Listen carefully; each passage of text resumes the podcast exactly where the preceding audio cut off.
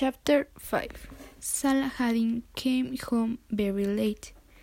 It was almost midnight, but his work was not done yet.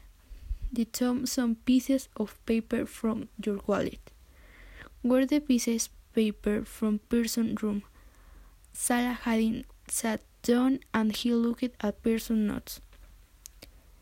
I noticed that there were several questions with the, their answers. Saladin read the notes again, some wondered questions. Did Pearson find a curtain grave?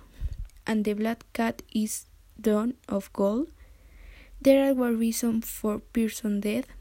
There are too many questions. The answers are the missing box, and he probably on his way the period. It'll be tomorrow.